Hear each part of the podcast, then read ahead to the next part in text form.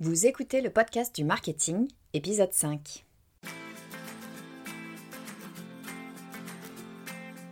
Bonjour et bienvenue. Je suis Estelle Ballot et je suis ravie de vous recevoir sur le podcast du marketing. À chaque épisode, je vous propose d'analyser les techniques marketing qui marchent, pas à pas et très concrètement, pour développer votre activité. Avant de commencer cet épisode, je voudrais vous poser une question. Si je vous demandais quelle est votre stratégie SEO, là, tout de suite, qu'est-ce que vous me diriez? Si vous êtes en train de regarder le plafond en vous demandant de quelle stratégie je suis en train de parler, tout va bien, pas de panique. Dans quelques minutes, vous saurez exactement de quoi je suis en train de parler et ce que vous avez à faire pour que votre site web marche à plein régime. Aucune honte à avoir si le terme SEO vous donne des sueurs froides ou même s'il vous parle pas du tout. Le but de cet épisode, c'est de détailler ce que l'on doit faire pour poser les bases de votre stratégie SEO. Je vais vous donner l'ensemble des étapes à mettre en place, pas à pas. Pour beaucoup de gens, le SEO est vu comme quelque chose de complexe ou même euh, de complètement abstrait. On a parfois l'impression qu'il faut nécessairement être un geek pour comprendre, voire même euh, parfois qu'il faut savoir coder. Ça se demander s'il ne faut pas faire partie d'une société secrète pour comprendre de quoi on parle, hein, des fois. En fait, c'est pas si compliqué. Ou en tout cas, mettre en place les bases sur son site internet, c'est pas si compliqué. C'est ce dont on va parler aujourd'hui pour comprendre vraiment ce que c'est que le SEO. Alors, SEO, c'est pour Search Engine Optimization, c'est-à-dire l'art de rendre votre site internet compatible avec les moteurs de recherche comme Google. C'est faire en sorte que quelqu'un qui se rend sur Google pour chercher une information qui est traitée par votre site, eh bien, trouve votre site, tout simplement. Si je vends des piscines à Antibes, par exemple, eh bien, idéalement, je voudrais qu'en tapant vendeur de piscines à Antibes, on tombe sur mon site. Donc si vous avez un site internet, vous savez à quel point il est important de créer du contenu de qualité. Ça peut être du texte, des vidéos, des images, de l'audio, peu importe, mais vous créez du contenu pour des utilisateurs. Sauf que c'est pas parce qu'on crée du contenu qui plaît aux utilisateurs qu'il va automatiquement être bien placé chez Google. En général, Google recherche la même chose qu'un utilisateur, parce que le but de Google, c'est que vous trouviez la réponse à votre question de façon à ce que vous soyez satisfait de Google et que vous reveniez la prochaine fois quand vous aurez une autre question à vous poser.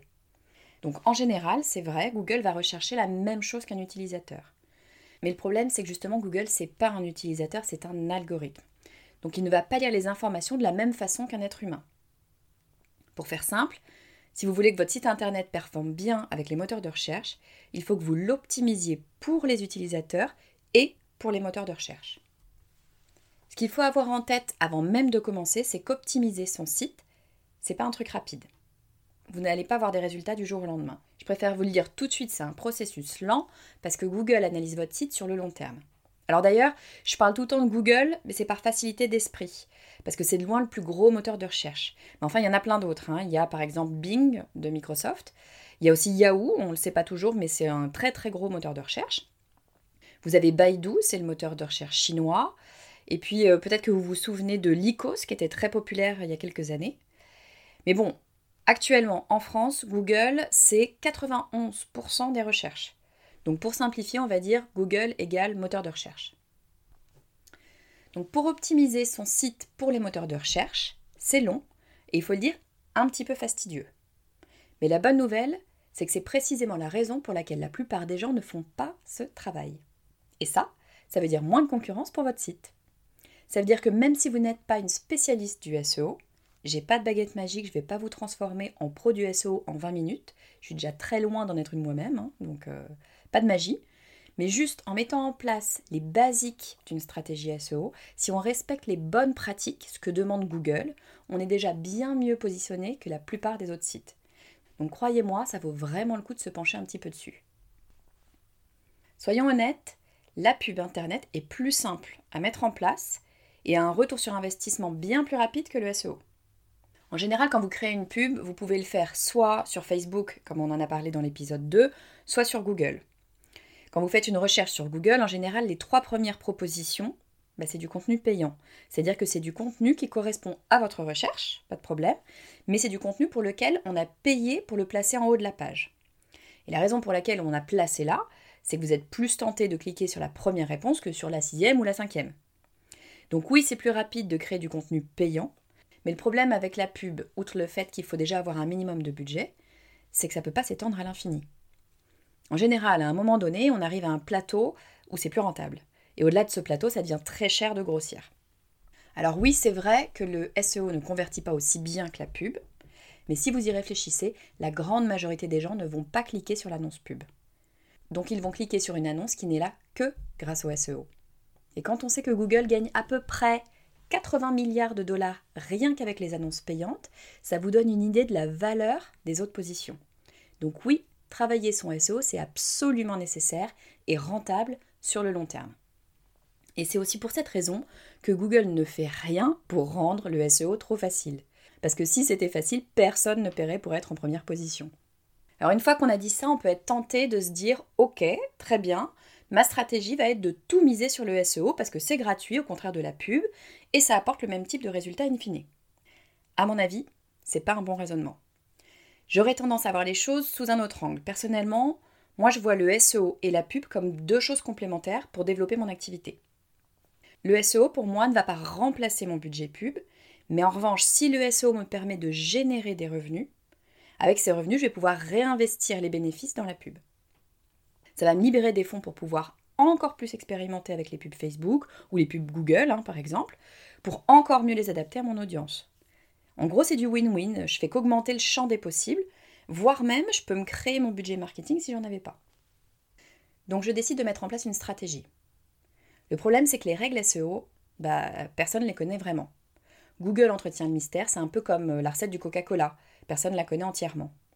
Même si on n'a pas tous les éléments, les spécialistes du SEO sont d'accord pour dire qu'il existe environ 200 critères dans l'algorithme de Google pour qualifier les sites.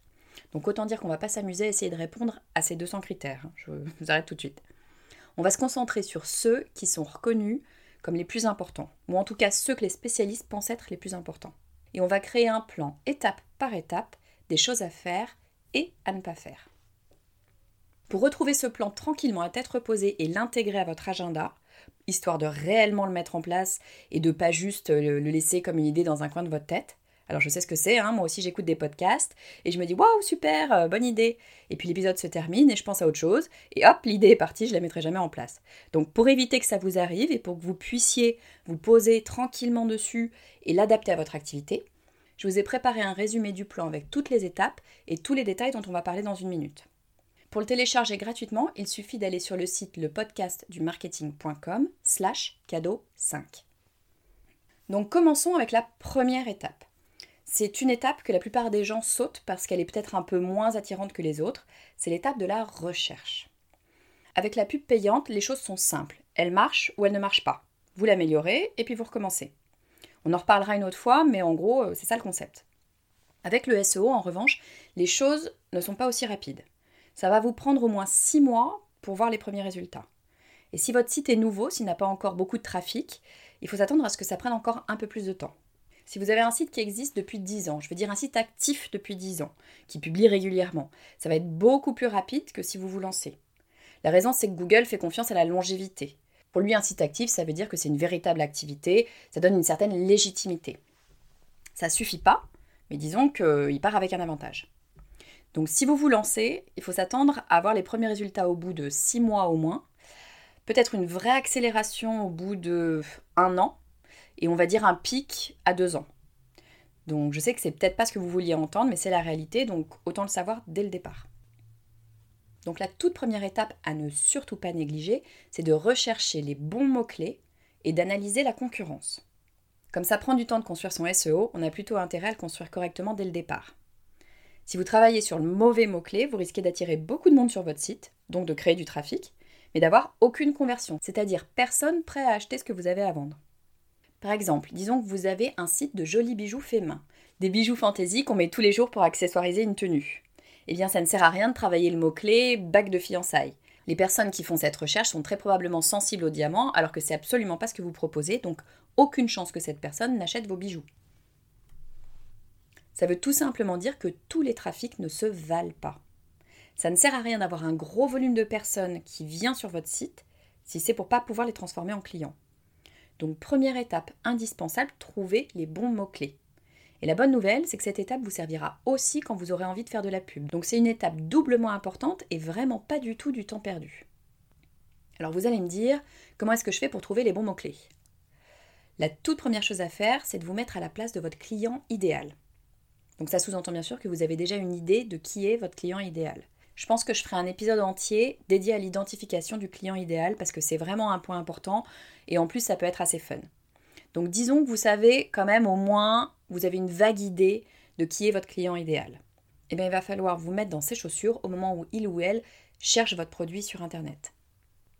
Pour reprendre l'exemple des bijoux fantaisie fait main, on peut imaginer que pour chercher ce type de produit, je vais rechercher euh, créateur de bijoux, ou alors bijoux artisanaux, bagues uniques, colliers personnalisés, enfin vous voyez l'idée. Mettez-vous à la place de votre acheteur et faites des recherches sur Google.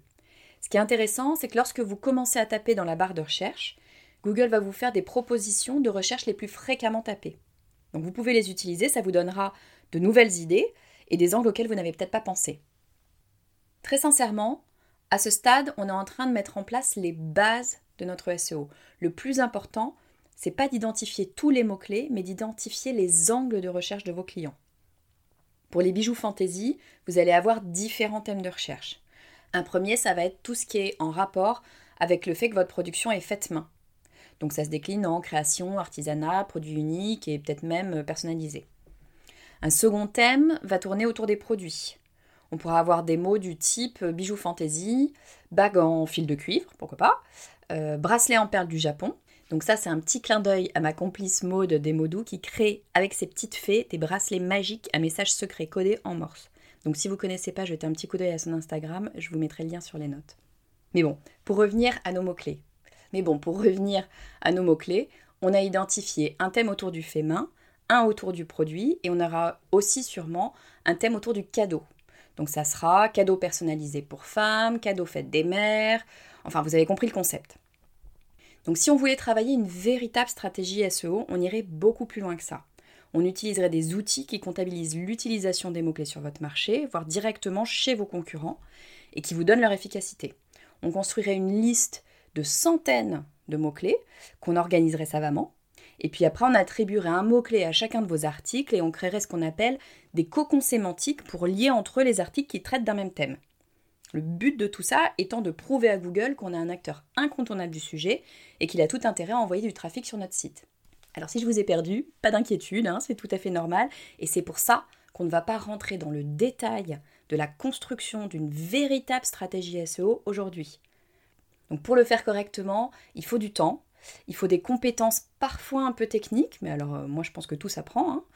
Donc il faut du temps, des compétences techniques, et puis aussi il faut des outils qui sont à mon avis, un petit peu cher. Donc le but de cet épisode, c'est pas de faire de vous une spécialiste du SEO, mais c'est de comprendre comment ça marche et de poser les bases saines pour que votre site plaise à Google.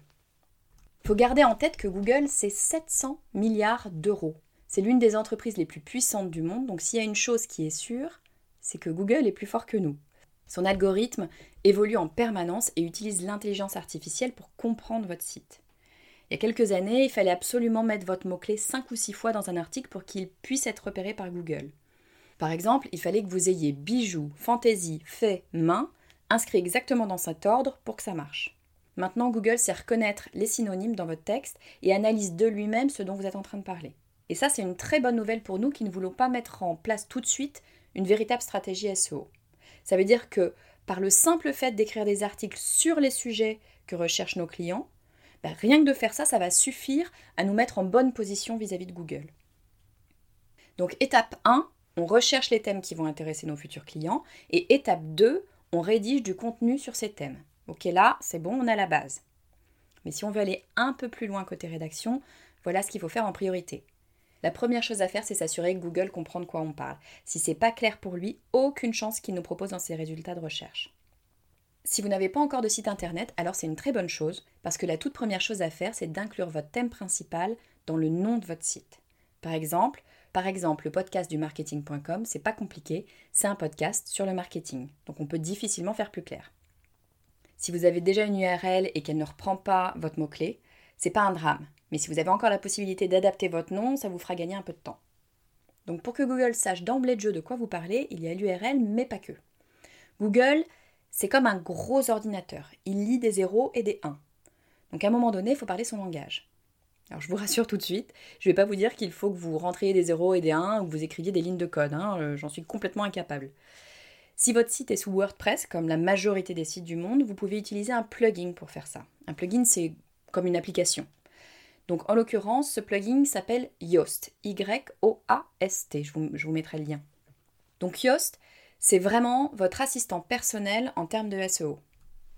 Il va vous permettre de suivre plein de choses, et notamment deux choses très importantes. La première, il va créer pour vous ce qu'on appelle un sitemap. Pour résumer, c'est une carte de votre site. C'est ce qui va permettre à Google de comprendre en un clin d'œil comment votre site est organisé. Et la deuxième chose, il va vous permettre de personnaliser vos métas. Alors les métas, c'est un nom un peu barbare pour parler du titre et de la petite phrase d'accroche qui vont apparaître euh, par exemple sur une page de recherche Google. Donc c'est très souvent le premier contact qu'un utilisateur va avoir avec votre site. Et personnaliser ces métas, ça va vous permettre de donner envie aux gens de cliquer. Parce que même si vous arrivez en première page de Google, bah, si personne ne clique sur votre lien, ça sert strictement à rien. La seconde chose à faire, c'est de poster du contenu de façon très très régulière. Par exemple, si vous vous servez de votre blog pour créer du contenu, c'est ce que font la majorité des sites, hein, c'est une bonne idée de poster vos articles à intervalles réguliers. Ça peut être toutes les semaines, mais quand je dis toutes les semaines, c'est pas n'importe quand dans la semaine. C'est à chaque fois le même jour et idéalement à la même heure. La raison, c'est que Google ne lit pas votre site en permanence. Il a beau être très puissant, il n'a pas une connaissance immédiate de votre site. En fait, il envoie des robots qui viennent périodiquement scanner tous les sites du monde entier. Donc pour être efficace, le robot va enregistrer dans sa mémoire si vous avez fait des changements. Si vous apportez du contenu de façon aléatoire, ben, le robot ne sait pas quand revenir. Mais si vous postez toutes les semaines au même moment, le robot va vite s'en rendre compte et visiter votre site systématiquement à ce moment-là. Conclusion, poster toujours au même moment vous permet d'être plus rapidement référencé.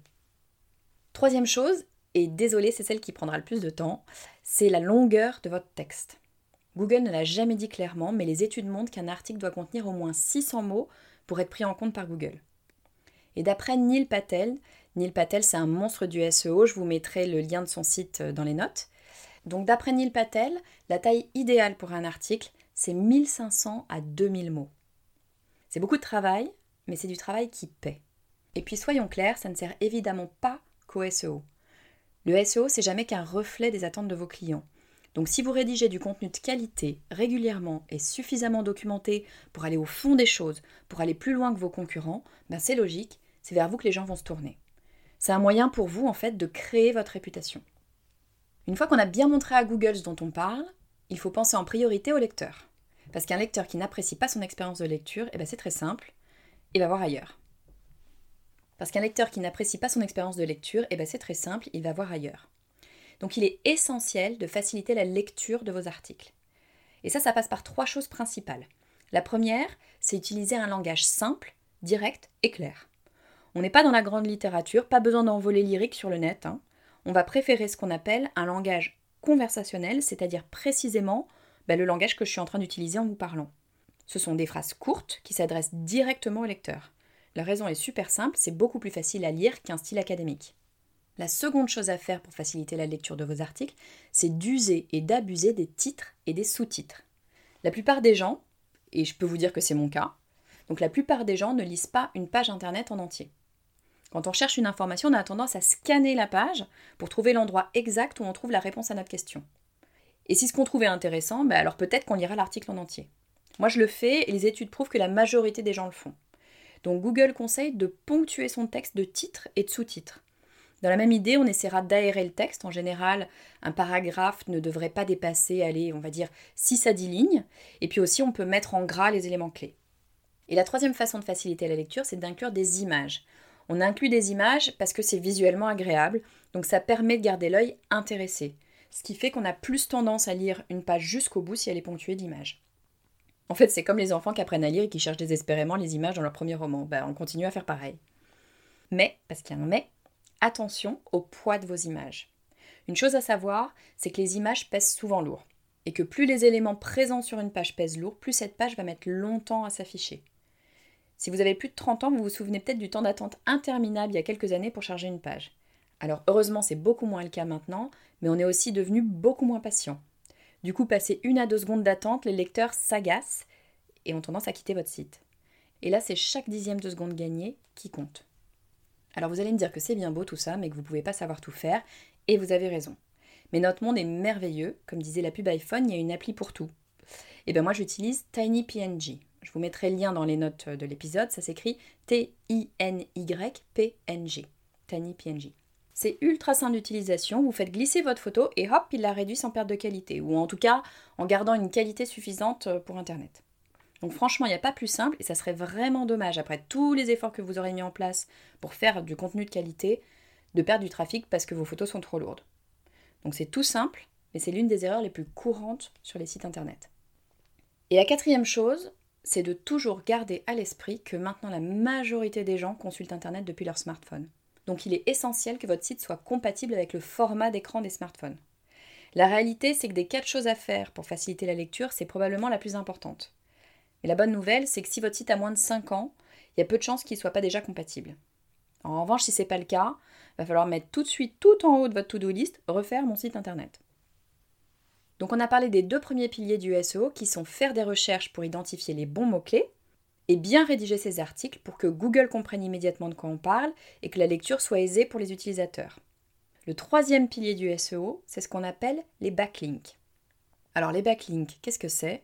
Eh bien c'est très simple, ce sont tous les liens d'autres sites qui pointent vers le vôtre. Donc par exemple, mettons que vous ayez un studio de pilates. Eh il est possible qu'un site spécialisé dans la forme et le bien-être ait fait un article sur les 5 meilleurs studios pilates de la ville. Comme vous donnez des cours de qualité, le site vous a inclus dans son article et a créé un lien qui renvoie directement vers votre site. Donc il a créé un backlink. Google aime particulièrement les backlinks parce que pour lui, ça veut dire que quelqu'un vous recommande.